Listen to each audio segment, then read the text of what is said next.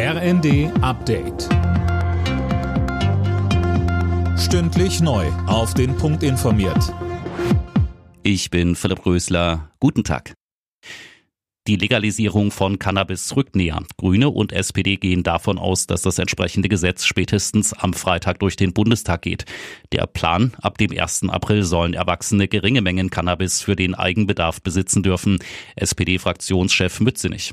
Wir wollen dieses Cannabis-Gesetz so verstanden wissen, dass es den Gesundheitsschutz unterstützt und auch nochmal in den Vordergrund bringt, dass insbesondere junge Konsumentinnen und Konsumenten auch so weit entkriminalisiert werden, dass sie mit dieser Drogensucht auch davon wieder wegkommen können.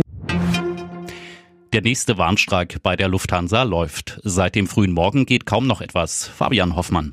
Ja, Deutschlands größte Airline hofft immerhin 10 bis 20 Prozent der Flüge anbieten zu können. An sieben Flughäfen legt das Lufthansa-Bodenpersonal bis morgen früh die Arbeit nieder, darunter in Frankfurt, München und Hamburg. Schätzungsweise 100.000 Passagiere sind vom Bahnstreik betroffen, ähnlich wie vor zwei Wochen. Morgen wird im Tarifstreit zwischen Verdi und Lufthansa weiter verhandelt. Der Gewerkschaft reicht das bisherige Angebot der Airline nicht aus.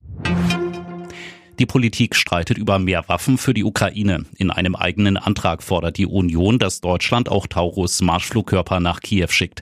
Davon ist in einem Antrag, den die Ampelfraktionen diese Woche im Bundestag stellen wollen, explizit nicht die Rede. Großer Rückruf bei Mercedes. Weltweit ruft der Stuttgarter Autohersteller 250.000 Fahrzeuge zurück. Es geht um mögliche Probleme bei Sicherungen, die zu Motorschäden oder sogar Bränden führen können.